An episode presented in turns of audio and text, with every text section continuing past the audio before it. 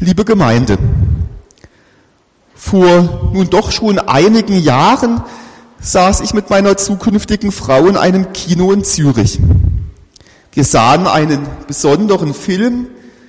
Er begann mit einer Szene, die mich beeindruckte. Hochhäuser einer amerikanischen Großstadt waren im Hintergrund zu sehen. Der Horizont war in Blau. Vor der Großstadt ein großer Fluss, dessen Blau ein wenig heller war als das Blau des Himmels. Nun fuhr ein großes Schiff von links ganz langsam in das Bild. Langsam fuhr es in die Mitte des Bildes. Die Kameraeinstellung änderte sich nicht. Auch als das Schiff die Mitte des Bildes erreicht hatte, passierte sonst nichts. Das Schiff fuhr einfach langsam weiter, bis es allmählich rechts aus dem Bild verschwand. Wahrscheinlich sollte diese Anfangsszene an die Lebensreise erinnern, daran, dass unser Leben hier auf der Erde endlich ist, dass unser Dasein eine Frist hat. Ich weiß noch, wie sich bei mir langsam eine Spannung aufbaute, als das Schiff die Bildmitte erreicht hatte. Passiert nun etwas? Als es dann einfach langsam immer weiter fuhr, fühlte ich mich beklemmt, wie geht es weiter? fragte ich mich. Aber es passierte nichts anderes, als dass das Schiff langsam weiterfuhr und dann allmählich aus dem Bild verschwand. Das Blau des Bildes, der Horizont hinter den Hochhäusern, das Blau des Flusses milderte den Schmerz des verschwindenden Schiffes. Das Blau sollte wohl die Unendlichkeit versinnbildlichen, in die das verschwindende Schiff eingefügt war. Das Ahnen, dass unser Leben hier auf Erden endlich ist, löst einen Schmerz aus, der eingebunden in das Vertrauen, dass wir von diesem Unendlichkeitsblau umgeben sind, leichter wird und uns neue Kraft geben kann. Das in etwa, denke ich, sollte diese Anfangsszene aussagen. Was für eine starke Botschaft, die zugleich auch nachdenklich macht. Der Film heißt Jaloms Anleitung zum Glücklichsein und handelt von einem berühmten amerikanischen Psychiater und Psychotherapeut mit Namen Yalom, der zum Beispiel mit schwerkranken Krebspatienten arbeitete, die nur noch eine begrenzte Zeit zu leben hatten. Ziele war es, dass sie die ihnen verbleibende Zeit bewusst gestalten und ausschöpfen um das zu tun, was ihnen wichtig ist. Ohne das Verklärungsblau der Eröffnungsszene, ohne das Gefühl, dass wir eingebunden sind in etwas Größeres als wir selber, das uns tröstlich umfasst, wäre diese Eröffnungsszene wohl nur schwer auszuhalten gewesen. Jalom, der selbst jüdisch ist und die Filmemacherin Sabine Giesiger lassen offen, was genau dieses Blau, dieses Verklärungsblau meint. Heute ist der letzte Sonntag des Kirchenjahres. Dieser Sonntag hat zwei Aspekte. Einmal den Aspekt des Totensonntags. So gedenken wir an die Abschiede, die wir in unserem Leben schon nehmen mussten. Wir denken an unsere lieben Angehörige und Freunde, die wir in unserem Leben verloren haben. an Eltern und Großeltern, vielleicht an Geschwister, vielleicht auch an Kinder, an Partnerinnen und Partner, an gute Freunde und an viele Menschen, die in anderen Bezügen zu uns gestanden hatten. Wir denken an schöne Erinnerungen, an gemeinsam verbrachte, wertvolle Zeit, an die Liebe, die wir gegeben und empfangen haben. Und vielleicht auch an manches, das offen geblieben ist. Vielleicht an Chancen, die ungenutzt geblieben sind. Gleichzeitig wird uns heute besonders bewusst, dass auch unsere eigene Lebenszeit hier auf der Erde endlich ist und dass sie damit einen unersetzlich großen Wert hat. So haben wir die Chance, den Rest unseres Lebens bewusst zu gestalten, unserem Leben möglichst die Richtung zu geben, die wir uns wünschen und die wir mit unseren begrenzten Möglichkeiten real anstreben können. Der andere Aspekt des letzten Sonntags im Kirchenjahr ist der Aspekt des Ewigkeitssonntags. Dies ist der Gedanke der Ewigkeit, dass Gottes Liebe zu uns auch den Tod überdauert, diesen überwindet und zu neuem Leben führt. Die Bibel beschreibt und umschreibt dies als einen neuen Himmel und eine neue Erde, in der kein Leid mehr sein wird und wir Gott ganz nahe sind, so wie wir es eben in der Schriftlesung aus dem Neuen Testament gehört haben. Als Predigtext lese ich nun eine Stelle aus dem Jesaja-Buch, Kapitel 65, die Verse 17 bis 25, ebenfalls in der Übersetzung der Basisbibel. Seht, ich schaffe einen neuen Himmel und eine neue Erde. Dann denkt niemand mehr an das, was früher war. Es ist für immer vergessen. Freut euch und jubelt ohne Ende über das, was ich jetzt erschaffe. Ich mache Jerusalem zu einer Stadt des Jubels und seine Bewohner erfülle ich mit Freude. Auch will ich über Jerusalem jubeln und mich über mein Volk freuen. Man wird dort niemanden mehr weinen hören, die Klage ist für immer verstummt. Es gibt dort keinen Säugling mehr, der nur wenige Tage lebt. Man findet keinen Kreis, der nicht ein hohes Alter erreicht. Wenn einer mit 100 stirbt, sagt man, er war noch jung. Und wer die 100 nicht erreicht, gilt als gestraft. Dann wird man Häuser bauen und selbst darin wohnen. Man wird Weinberge pflanzen und selbst ihren Ertrag genießen. Man baut keine Häuser mehr, in denen dann andere wohnen. Man pflanzt nichts mehr, das dann andere essen. Die Menschen in meinem Volk werden so alt wie Bäume.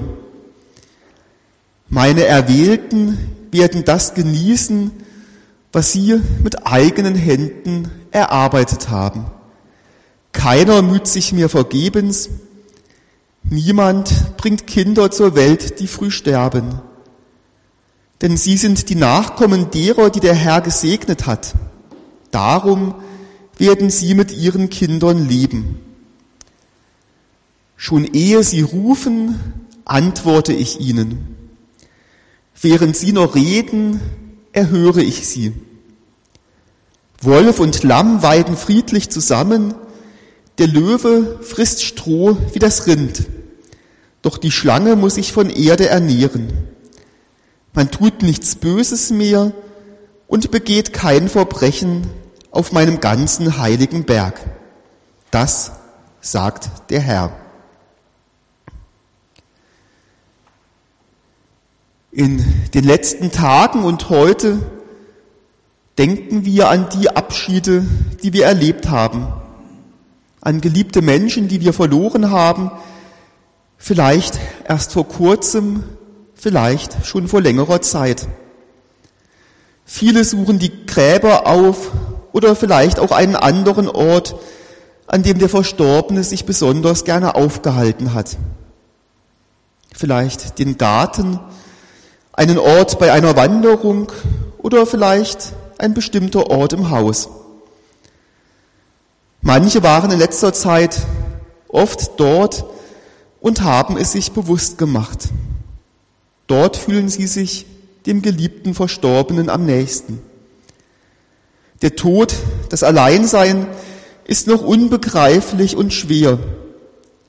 Vielleicht haben wir in den letzten Tagen bewusst das Foto eines geliebten Verstorbenen angeschaut, es in die Hand genommen, einige Zeit verweilt und an gemeinsam Erlebtes gedacht und es dann wieder voller Wertschätzung zurück an seinen Platz gestellt.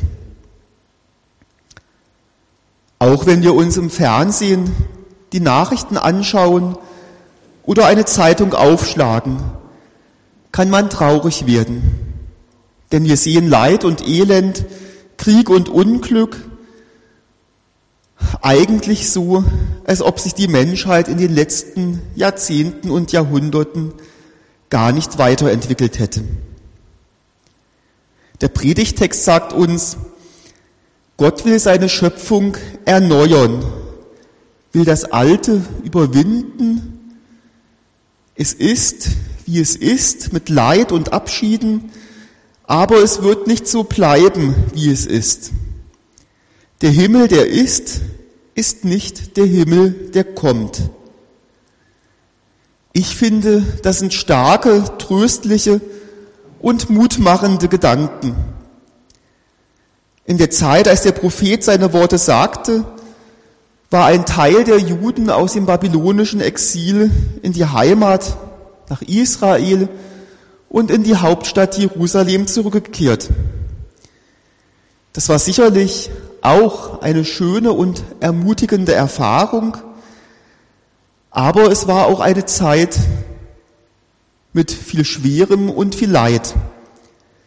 Die Infrastruktur war zerstört, die Menschen hausten damals oft in den Trümmern der zerstörten Häuser und hofften sehnlichst darauf, dass die Situation besser werden würde.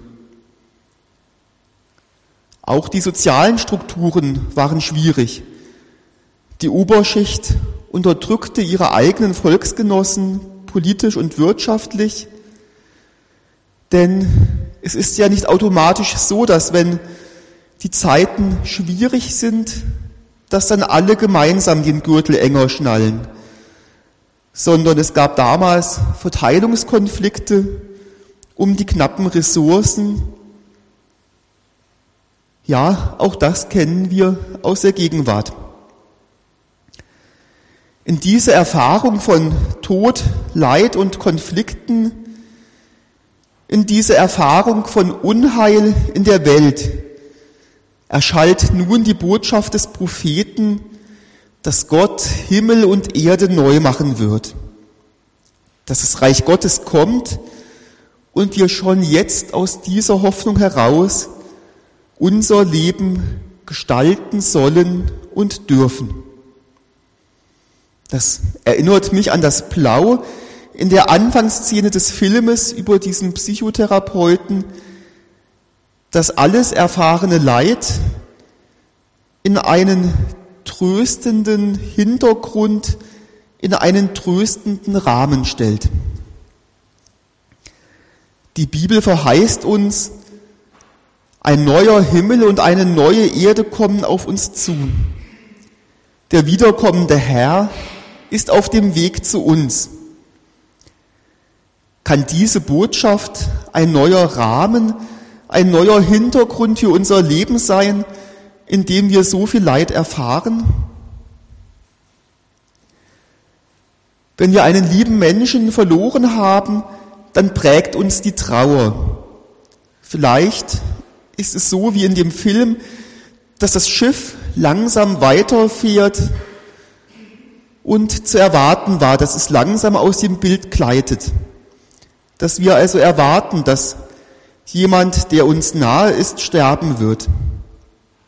Manchmal geschieht es auch ganz unerwartet und plötzlich, dass ein geliebter Mensch stirbt. Vielleicht durch einen Unfall oder eine besonders schwere Erkrankung. Dann ist es für uns in dieser Plötzlichkeit oft besonders schwer zu ertragen, da wir uns nicht darauf einstellen konnten.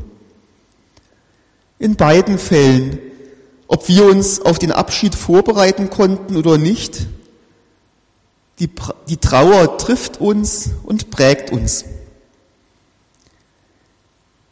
Die Trauer wird auch nicht einfach mit dem Lauf der Zeit verschwinden, sondern ich glaube, es ist unsere Aufgabe, den Verlust zuzulassen und in unsere Persönlichkeit aufzunehmen. Es ist wie eine Chance, dass wir die, die Endlichkeit und den Verlust annehmen und daraus den besonderen Wert des Lebens erkennen und so unsere Möglichkeiten entwickeln können, das Leben und die Liebe zu gestalten. Eigentlich wollte ich mit Ihnen als Predigtlied das eindrückliche Gedicht des Schweizer Pfarrers Kurt Marti singen. Doch leider ist es wohl so schwer zu singen, dass ich es Ihnen einfach vorlesen möchte.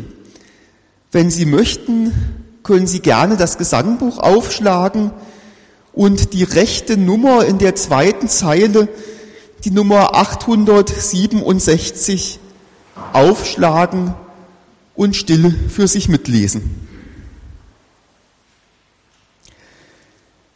Der Himmel, der ist, ist nicht der Himmel, der kommt, wenn einst Himmel und Erde vergehen. Der Himmel, der kommt, das ist der kommende Herr, wenn die Herren der Erde gegangen. Der Himmel, der kommt, das ist die Welt ohne Leid, wo Gewalttat und Elend besiegt sind. Der Himmel, der kommt, das ist die fröhliche Stadt und der Gott mit dem Antlitz des Menschen. Der Himmel, der kommt, grüßt schon die Erde, die ist, wenn die Liebe das Leben verändert. Liebe Gemeinde, wenn die Liebe das Leben verändert, dann spüren wir schon den Himmel, der kommt. Dann scheint ein Licht aus Gottes Ewigkeit in unsere Zeit, in unser Leben. Nächste Woche ist der erste Advent. Wir gehen auf Weihnachten zu und feiern, dass Jesus, das Licht der Welt, zu uns gekommen ist. Es ist beides richtig. Das Reich Gottes ist schon mitten unter uns seit dem ersten Weihnachtsfest, seit Jesu Geburt vor über 2000 Jahren. Und gleichzeitig warten wir noch darauf, dass Gott es vollendet, dass sich sein Reich des Friedens und der Gerechtigkeit durchsetzt und alles gut wird. Noch scheint es dunkel zu sein. Das Bild unserer gegenwärtigen Wirklichkeit ist eher bedrückend und schwer.